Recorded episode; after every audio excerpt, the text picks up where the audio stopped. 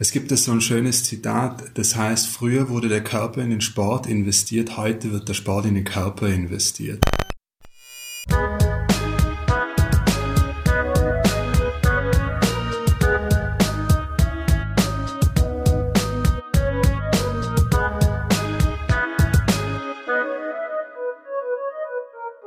Hallo und herzlich willkommen zu einer neuen Folge Pick-Thema. Mein Name ist Katrin Rönicke und ich weiß ja nicht, wie das bei euch so ist, aber seit etwa einem halben Jahr oder so war ich, glaube ich, nicht mehr joggen und auch nicht beim Yoga. Stattdessen haben sich um meine Hüfte herum so ein paar Speckröllchen angesammelt und ich sitze halt auch den ganzen Tag nur rum und schneide Podcasts und sowas. Auf Instagram könnte ich damit jetzt keinen Blumentopf gewinnen. Und genau darum soll es in der heutigen Folge gehen. Um die Optimierung des menschlichen Körpers und wie Instagram und Co vielleicht dazu beitragen, dass sehr viele Leute plötzlich joggen gehen, Yoga machen, Superfood und Smoothies konsumieren und all das eben auch in den sozialen Medien festhalten. Den Input in dieses Thema habe ich von der Pickerin Martina Kicks bekommen. Ihr könnt sie auf pick.de im Kanal Kopf und Körper finden, wo sie sehr viel zum Thema Körperoptimierung und Fitness gemacht hat. Ihre Picks tragen Titel wie Die neuen Fitnessvorbilder Instagram-Star Pamela Reif oder Der Körperkult, warum viele moderne Individualisten sich den Ratschlägen der Fitnessgurus hingeben. Oder Körper aus Stahl in acht Wochen. Oder sind wir alle essgestört oder wollen wir nur gesünder leben? Ihr seht schon eine Menge Stoff. Aber warum hat Martina so viel zu diesem Fitnessthema gemacht? warum also ich da so viele Picks zu gemacht habe. Ich glaube, das lag einfach daran, dass, dass diesen Trend, also dieser, dass dieses, diese Inszenierung, die es ja schon seit, würde ich sagen, ähm, mehreren Jahren eher bei Instagram gibt, dass die Zeitungen das für sich entdeckt haben. Also sowohl die Zeit als auch die Neon hatten relativ zur gleichen Zeit dazu Titelgeschichten die haben natürlich dann jetzt so eine sehr feuilletonistische Sicht darauf und schauen sich das halt nochmal auch in einem anderen Blickwinkel an. Also ähm, die Marie Schmidt hat darüber einen sehr schönen Artikel im Feuilleton geschrieben und halt eben nochmal so diese, diese Körperfunktion, also neuen Luxus unserer Zeit beschrieben. Und das fand ich halt irgendwie sehr schön, also weil das halt so diese Instagram-Phänomene oder diese neuen Sportphänomene aufgreift und so schön einordnet. Wer kennt sie nicht, diese Fitnessgurus, die uns zeigen, welches Workout uns schöne Beine macht, welches Essen unser Fett verbrennt und wie wir in unserem Kopf gleichzeitig mehr Ruhe erlangen können. Sie sind überall und sie haben immer einen guten Tipp parat, wie wir unseren Alltag noch effektiver gestalten können, sodass wir selbst beim Warten auf den Bus unsere Muskeln trainieren. Er wollte, dass ich, wenn ich an der Bushaltestelle warte, nicht einfach rumstehe, sondern ich sollte in der Hocke warten, weil es sozusagen für die ganze Muskulatur und die Dehnung wichtig ist und für die Stabilisierung des Körpers. Das ist Sascha Chaimowitsch. Und nach einer kurzen Pause erkläre ich euch auch, wer Sascha ist und was er gemacht hat. Jetzt kommt Werbung. Boxcryptor ist eine in Deutschland entwickelte Software, mit der du deine Daten bei Dropbox oder Google Drive oder so ziemlich jedem gängigen Cloud-Anbieter schützen kannst. Wenn du nicht möchtest, dass deine Daten in die falschen Hände geraten oder von den jeweiligen Unternehmen gescannt werden, dann schafft Boxcryptor Abhilfe. Die Software ist auch für Nicht-Informatiker einfach und intuitiv benutzbar, denn die Verschlüsselung läuft im Hintergrund. Einmal eingerichtet wirst du als Nutzer nicht mehr viel davon merken. Aufgrund der verwendeten Verschlüsselungstechnologie kannst nur du auf deine Daten zugreifen und auch Boxcryptor selbst kann deine Daten nicht entschlüsseln. Eine Zusammenarbeit im Team ist aber möglich. Boxcryptor ist kostenlos für die Verschlüsselung von einer Cloud und für die Nutzung auf zwei Geräten. Wenn du mehrere Clouds verschlüsseln möchtest, kannst du die Vollversion mit einem exklusiven Rabatt auf www.boxcryptor.com erwerben.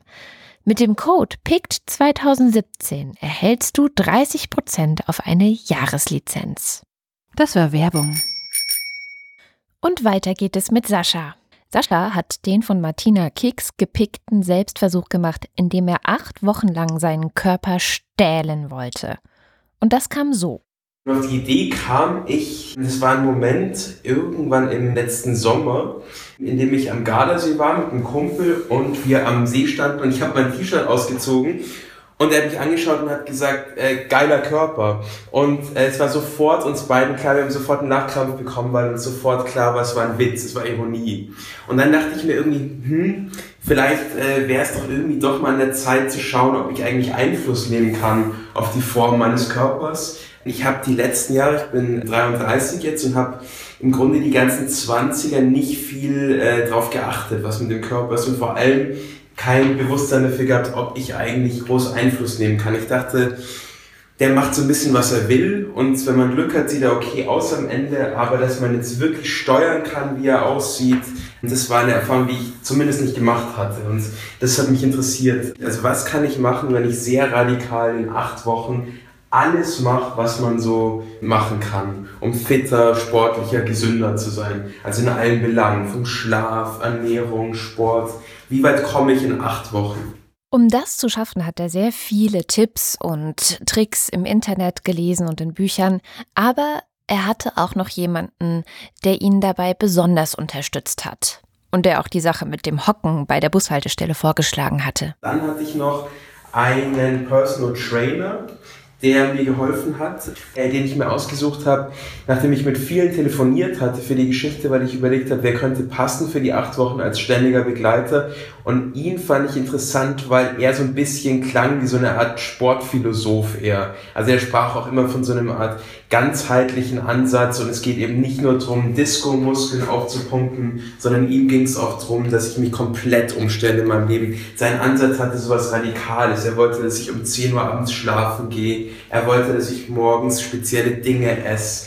Und natürlich die Sache mit der Hocke. Ich fand dieses, dieses radikale, umfassende, das er angeboten hat, interessant und spannend für die Geschichte.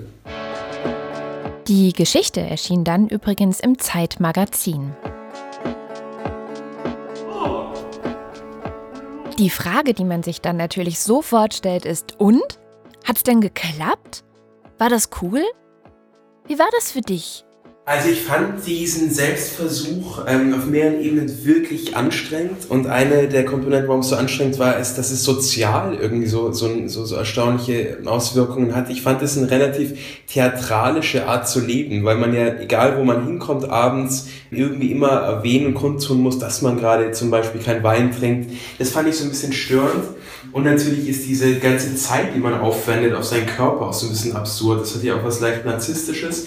Gleichzeitig fand ich eine wirklich äh, erstaunliche und interessante und gute Erfahrung, dass es eben möglich ist, selbst in acht Wochen Einfluss zu nehmen auf den Körper. Also ich habe, auch wenn es jetzt nicht mein Ziel war, von 83 Kilo, die ich gewogen habe, wog ich am Ende nur noch 77 und das fand ich schon erstaunlich.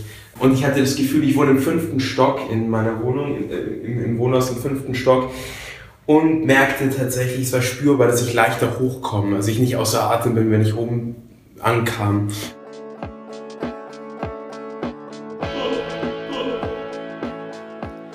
Der Erfolg war also da, aber er hatte auch einen Preis. Für Sascha war die ganze Sache vor allem ein Experiment, mehr nicht. Und als solches hatte es auch ein klar absehbares Ende. Spaß gemacht hat es ihm aber trotzdem irgendwie. Also ich glaube, dass mir gefallen hat, dass es so übertrieben war, dieser Selbstversuch. Also das hatte so was Spielerisches am Ende. Es war sozusagen in der Radikalität, äh, hat es immer diesen Experimentcharakter für mich behalten.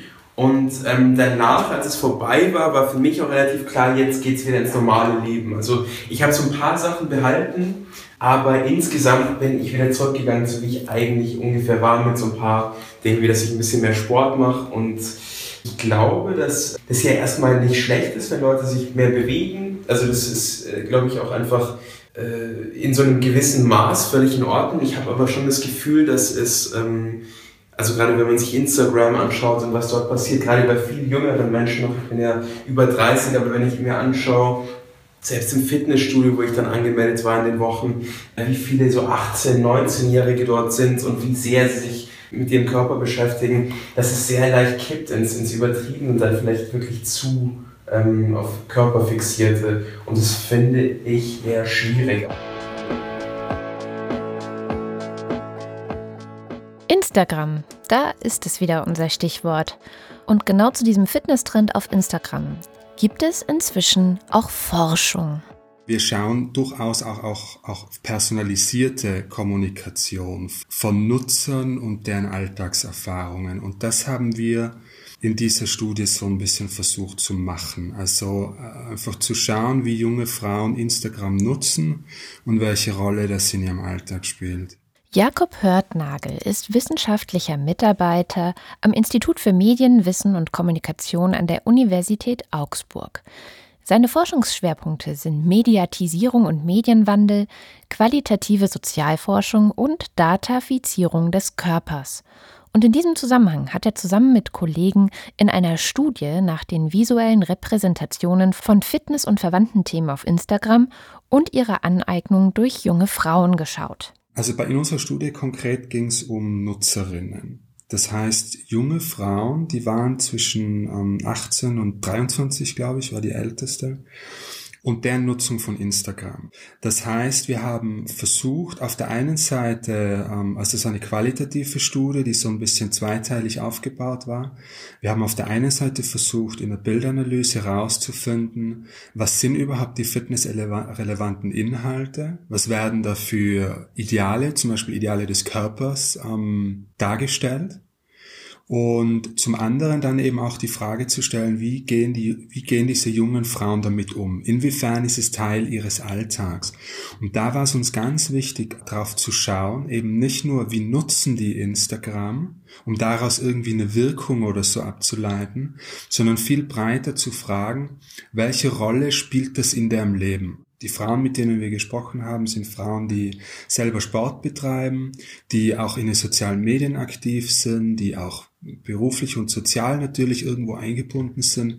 Und Instagram ist halt ein Baustein in diesem ganzen Ding. Und wir haben halt versucht, welche Rolle ähm, der Umgang mit Instagram spielt und welche Bedürfnisse das auch für diese Frauen befriedigt und was, was, sie, was, was, das, was ihnen das bringt.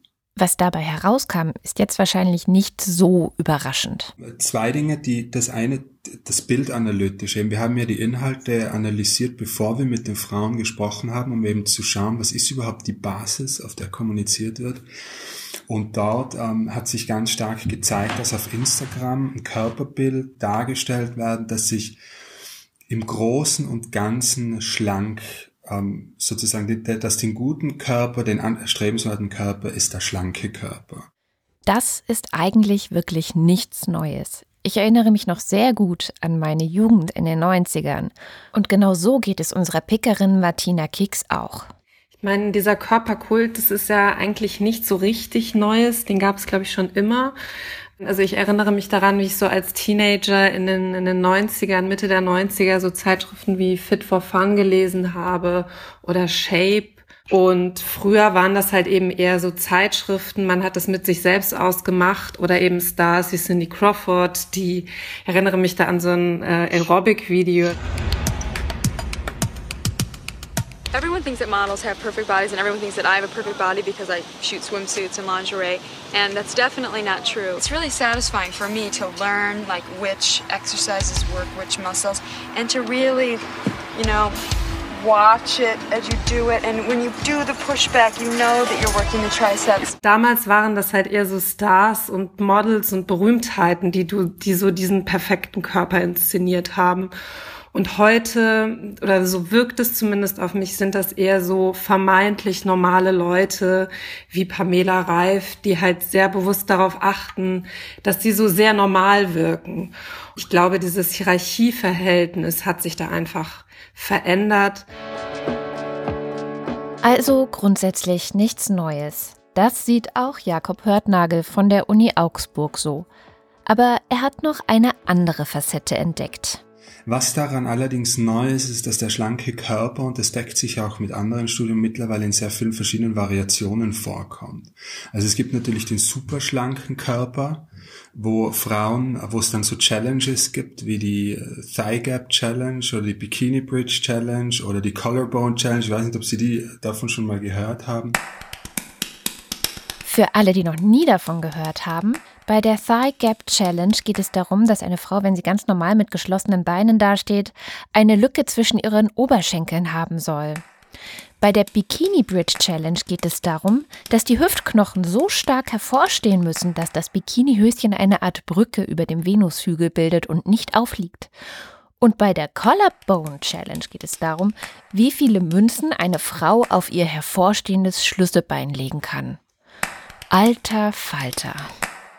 Challenges, wo man sozusagen sich selber und seinem sozialen Netzwerk eindrucksvoll zeigen will, wie, wie wenig Körperfett man hat. Zum Glück sind diese Challenges einfach nur eine besonders krasse Ausformung und jetzt nicht das, was man als allgegenwärtiges Phänomen auf Instagram beschreiben würde. Und sie stehen auch deutlich in der Kritik. Was wir aber gerade im Kontext noch viel, viel mehr finden, ist so eine Tendenz zum, zum leistungsstarken Körper. Und zwar leistungsstark, im, das, das kann zum Beispiel Yoga sein, das kann eben Fitness sein, Sport sein. Das geht aber auch hin bis zu einem muskulösen Körper. Also wenn man sich zum Beispiel so CrossFit-Accounts und so ansieht. Also die, der Idealkörper ist schlank, aber er ist Variationen von schlank. Und diese Variationen sind meistens sehr leistungsbetont. Etwas, was diesen Trend unterstreicht, ist die Erfindung des Begriffes Skinny Fat. Ich habe mir von der Frauenzeitschrift Elle erklären lassen, was das eigentlich bedeuten soll. Skinny-Fat-Typen wirken auf den ersten Blick total schlank. Wenn man sie allerdings am Strand im Bikini oder Badehose sieht, sieht das etwas anders aus. Ihre Haut ist schlaff. Selbst die eigentlich von Natur aus muskulösen Körperteile hängen wie eine leere Hülle am Körper. Was diesen Körpertypen fehlt, ist Muskelmasse und ein starkes Bindegewebe. Zu viel haben sie im Verhältnis wiederum an Fettzellen. Ein Beispiel für einen Skinny-Fett-Typen ist Kate Moss. Na großartig. Nicht einmal, wenn man schlank ist, genügt man heutzutage, also den Schönheitsnormen. Aber falls es euch tröstet, das haben wir immerhin mit Kate Moss gemeinsam. Und das ist ein wichtiger Faktor, der sich bei uns in der Studie auch immer wieder als zentral rauskristallisiert hat, wenn es darum geht, diese, die Ergebnisse auch gesellschaftstheoretisch einzubetten. Das sind Symptome einer Leistungsgesellschaft, einer Verwertungsgesellschaft. Und in dieser Verwertungsgesellschaft ist der Körper sozusagen ein Testament der eigenen Leistungsfähigkeit. In der Soziologie wird sehr stark davon gesprochen, wie immer mehr Bereiche in die, in die Selbstverantwortung Verantwortung des Einzelnen überführt werden. Also wie gesund man ist, ist einem selbst in die Verantwortung gelegt. Wie erfolgreich man ist, ist dafür ist man selbst verantwortlich. Für Beruf, für Liebe, für Freundschaft, man muss alles in Selbstverantwortung erledigen. Und in diesem Diskurs ist der Körper so eine ganz zentrale Ressource geworden, weil der Körper jetzt als etwas verstanden wird, was sich modellieren und gestalten lässt. Und der selbstverantwortliche, gute Bürger sozusagen, der tut das auch. Der kümmert sich darum, dass er schön ist. Der kümmert sich darum, dass er leistungsfähig ist. Und der Körper wird so zu einem Testament auch der eigenen Lebensführung. Es gibt so ein schönes Zitat, das heißt, früher wurde der Körper in den Sport investiert, heute wird der Sport in den Körper investiert. Äh, das heißt, der Sport ist nicht mehr ein Selbstzweck, für den man den Körper einsetzt, sondern er ist ein Mittel zum Zweck, um einen guten Körper zu kriegen. Weil der Körper Leistungsfähigkeit ausstrahlt, weil der Körper Disziplin ausstrahlt, auch Leistungswille, dass man bereit ist, an sich zu arbeiten. Es ist dann so wie eine Visitenkarte, mit der man rumläuft. Genau deswegen mache ich Podcasts und keine YouTube-Videos. Ich bin nämlich nicht sonderlich Instagrammable. Zumindest nicht im Bikini. Aber auf die Idee würde ich jetzt auch nicht unbedingt kommen. Ich nutze Instagram aber tatsächlich auch komplett anders und nicht, um mir irgendwelche Fitness-Inspirationen zu holen. Was auch immer wieder ganz wichtig ist, Instagram ist auf einer gewissen Ebene auch erstmal einfach nur Unterhaltung. Man klickt da durch und holt sich schöne Bilder und schaut sich die an und findet das dann irgendwie cool oder schön oder, oder nett oder was auch immer. Das kann erstmal eine ganz unverfängliche Handlung sein. Gleichzeitig macht einen das dann natürlich anfällig für so eine Vergleichslogik. Dort haben wir es dann oft auch mit so einem Aufwärtsvergleich zu tun. Oder Sie kennen das von sozialen Medien. Da wird nicht das gepostet, was sozusagen, was einem so normal passiert, sondern das sind immer so Highlights, wo man sich in einem guten Licht zeigt. Man zeigt das, worauf man stolz ist. Das heißt, ähm, auch auf Instagram werden dann bestimmte so Bildcodes, die immer wieder abgerufen werden, von denen man weiß, dass sie funktionieren. Bestimmte Posen, die immer wieder ähm, die, die immer wieder eingenommen werden. Bestimmte Aktivitäten, bestimmte Meilensteine in der Leistung, zum Beispiel an Sportler, die immer wieder gepostet werden.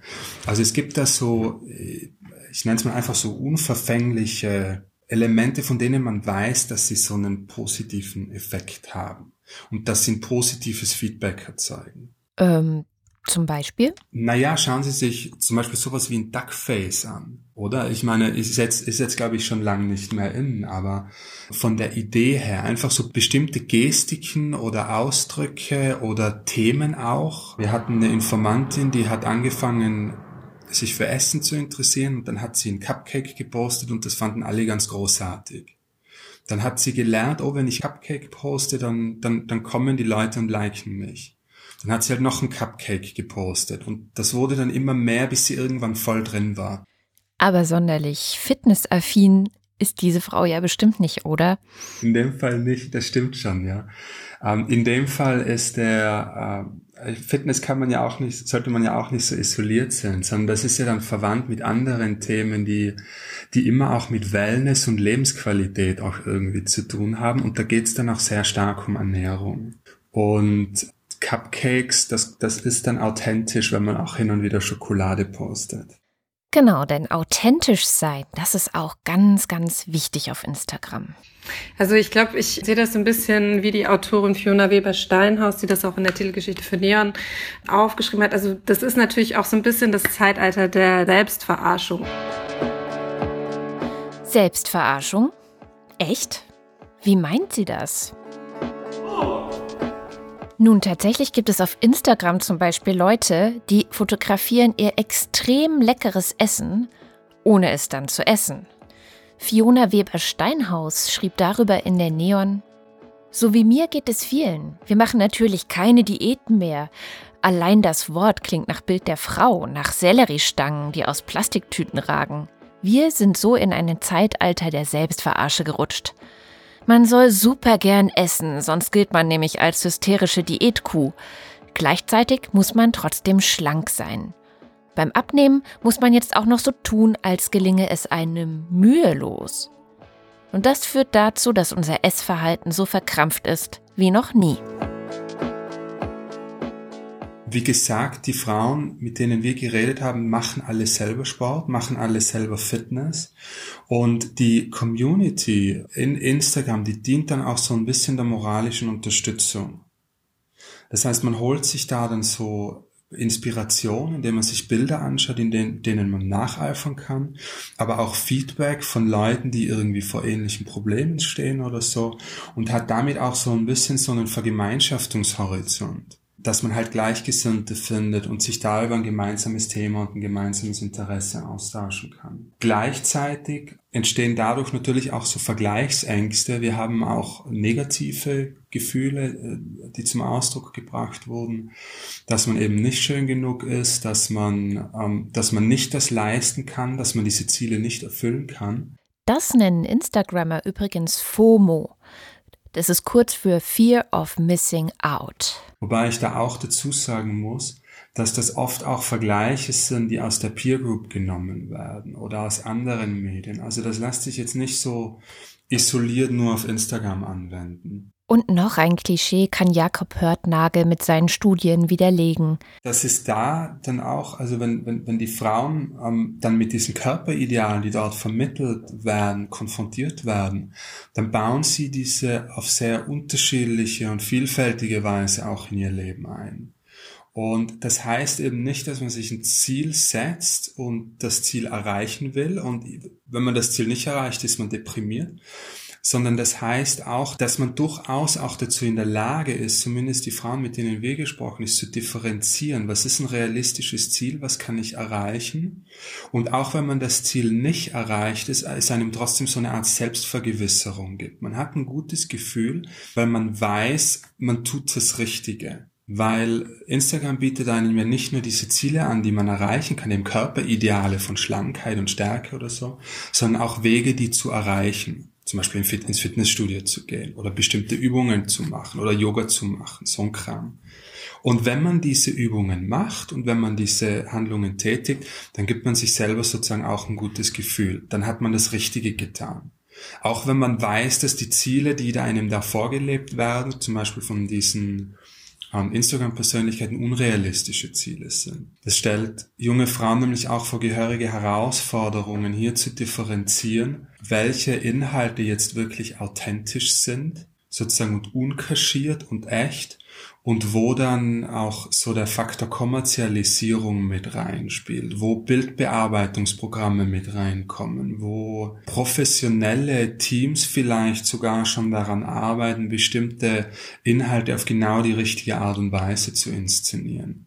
Das ist nämlich nicht immer ganz so leicht zu erkennen und vielleicht für 18 bis 23-Jährige, die schon ein wenig erwachsener sind, nicht mehr ganz so schwer. Aber wie sieht es eigentlich mit Teenagern und Jugendlichen aus? Sind die davor geschützt? Ich meine, der große Unterschied ist, also ich, ich bin 32, ich glaube, ich habe da irgendwie ein Gefühl dafür, dass ich auch weiß, okay, Pamela Reif ist genauso eine Kunstfigur, wie das irgendwie eine Band wie Kraftklub ist oder so ich glaube, wenn ich irgendwie jetzt Teenager wäre und ich nehme jetzt halt äh, sehr oft das äh, Beispiel Pamela Reif, aber wenn ich die halt so in meinem Instagram-Feed hätte, glaube, das, das würde vielleicht diesen Druck erhöhen, weil gerade irgendwie so als Teenager ist man halt mit seinen eigenen Pickeln im Gesicht beschäftigt und findet man sich, oder ich fand mich auch als Teenager irgendwie dick und da ist man dabei, so ein Körpergefühl zu entwickeln. Und wenn man dann halt eher sich an jemandem wie Pamela orientiert und halt glaubt, dass das so ein Status quo ist, dann kann das natürlich schon irgendwie dazu führen, dass man vielleicht falsche Vorbilder hat, so. Und ich glaube, das ist dann aber eher in der, in der, also ich weiß nicht, ich so weit, also ist es in der Verantwortung der Eltern oder der, der Inf Fitness-Influencer oder so. Also das halt vielleicht so ein bisschen zu kontextualisieren und darauf aufmerksam zu machen, okay, das ist eben nur ein Teil von Pamela. Die postet halt nicht Fotos, wo sie oder Videos, wo sie halt schwitzt und äh, völlig außer Atem ist, so wie man das halt beim Sport ist, sondern es ist so eine sehr cleane, sehr schöne, ästhetisierte Art von Sport, die da gezeigt wird. Und ich glaube, das lenkt eher so ein bisschen fehl, weil Sport ist immer anstrengend und eklig und man ist dann ja so aufgequollen, so, so angestrengt und das wird halt so ein bisschen unterschlagen und ich glaube, es ist wichtig, halt das immer so im Kontext zu sehen. Das sind inszenierte Accounts, die nicht alles zeigen und da hoffe ich einfach, dass dass gerade jüngere Leute das begreifen, weil sonst ist das halt ein bisschen schwierig, weil nicht alle sind eben so wie, wie Pamela Reif. Ja, das, das sind dieses, ähm, die sozialen Medien bergen ja immer durch diese Personalisierung, bergen sie immer so ein bisschen das Versprechen der, der Authentizität. Und diese Authentizität ist halt ein sehr ein sehr gesuchtes Gut, weil sich das auch gut kommerzialisieren lässt. Gleichzeitig ist es aber halt auch ein paradoxes Gut, weil sie, man sucht nach dem Echten und kritisiert dann auch die Abweichungen davon, ist aber gleichzeitig dann oft nicht dazu in der Lage zu reflektieren, welche übergeordneten zum Beispiel Leistungs- und Kommerzlogiken da dahinter stellen und wie professionalisiert das alles schon ist. Es geht also wieder einmal um das vielbeschworene Wort Medienkompetenz und wie wir das eigentlich vermittelt bekommen. Nicht nur den Kindern, sicherlich auch den Erwachsenen. Grundsätzlich ist jedes dieser diese Themen äh, aktuell und hochbrisant. Ähm, also sowohl der Körper der eben als Ressource eine immer wichtigere Rolle spielt, auch im Kontext von Bildern, weil Medienbilder halt mittlerweile allgegenwärtig sind.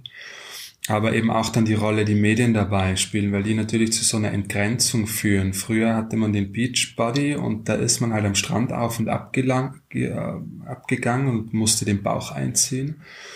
Aber ähm, wenn man nicht mehr am Strand war, sozusagen in der Situation, konnte man tun, was man will. Heute durch die Medien ist die Darstellung des Körpers so ein bisschen räumlich und zeitlich entgrenzt. Das heißt, es werden plötzlich Räume relevant für Selbstinszenierung, die, die, die man vormals eher dem Raum des Privaten und der Intimsphäre zugerechnet hätte. Also hier gibt es sicher eine Grenzverschiebung. Wie viel will man von sich überhaupt hergeben? Wie weit ist man bereit, solche Darstellungsüberlegungen mit in seinen Alltag zu integrieren? Also ich denke, das wird uns noch lange Zeit beschäftigen, weil das ja auch eine Frage ist, die sich im Kontext von, von Kindern ja sehr stark stellt. Wie bringt man denen den guten Umgang mit Medien bei? Wir müssen also kontextualisieren und gerade jungen Menschen erklären, dass nicht alles wirklich echt ist und dass Authentizität auch manchmal bewusst gespielt wird und kommerziell instrumentalisiert wird. Aber nicht alles, was unter dem Motto Fitness und Gesundheit und Selbstoptimierung stattfindet, ist wirklich nur schlecht. Ich habe mich ehrlich gesagt ein bisschen ertappt gefühlt, als Sascha Chaimowitsch gesagt hat. Also wenn man es ein bisschen im größeren Kontext sieht, dann ist es ja so, dass Leute heutzutage, gerade in Großstädten, die Menschen, die in Büros arbeiten, dass man mit seinem Körper ja eigentlich fast, also wenn man nicht, wenn man keinen Sport macht und sich nicht um seine Ernährung kümmert, dann bemerkt man seinen Körper ja fast gar nicht mehr, außer irgendwas tut weh. Also man lebt so vor sich hin und der Körper ist da, aber es gibt eigentlich keinen, kaum Moment mehr, wo man ihn wirklich spürt. Und ich glaube, daher kommt vielleicht so ein bisschen das Bedürfnis vieler Leute zu sagen, ich will ihn wieder spüren, ich will damit was anfangen. Also sozusagen als Kontrast, als Ausgleich zum Büroleben, das man so hat. Und daher, glaube ich, kommt vielleicht so ein Bedürfnis, ähm, als Reaktion auf diese Welt, die Arbeitswelt, die wir haben, sich mit seinem Körper zu beschäftigen. Und dagegen finde ich erstmal, ähm, kann man nicht viel sagen. Also, dass man sagt, ich will wieder was spüren, ich will, dass der Körper sich wieder nach was anfühlt, ähm, dass ich irgendwie auch die Kontrolle darüber gewinne. Und dass das Spaß macht und manche sogar süchtig machen kann, kann ich irgendwie sogar nachvollziehen. Ähm, ich glaube, dass es am Ende die Aufgabe ist, ja, ein Mittelmaß zu finden. Das war Pick Thema. Ich würde zusammenfassend sagen, geht ruhig hin und wieder mal laufen oder macht ein bisschen Yoga, aber lasst euch nicht stressen.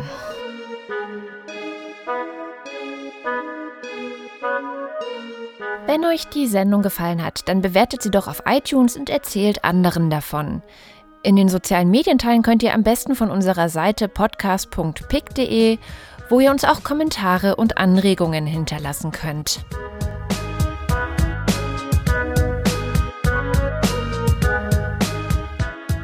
Der Kollege Florian Scheirer macht den Podcast Picked Hintergrund, in dem Kuratoren und Autoren zu Wort kommen. In der letzten Folge ging es um die Neonazi-Vergangenheit eines Spitzenpolitikers in Österreich, nämlich Hans-Christian Strache. Außerdem über das gespaltene Verhältnis, das die Russen zu Lenin haben und über das Zeitalter der Hypermoral. Hört unbedingt mal rein.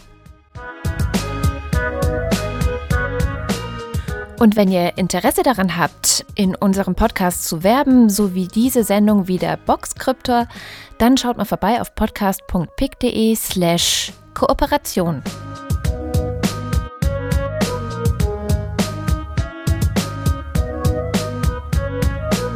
Mein Name ist Katrin Rönecke, das war Pick Thema und wir hören uns wieder in zwei Wochen.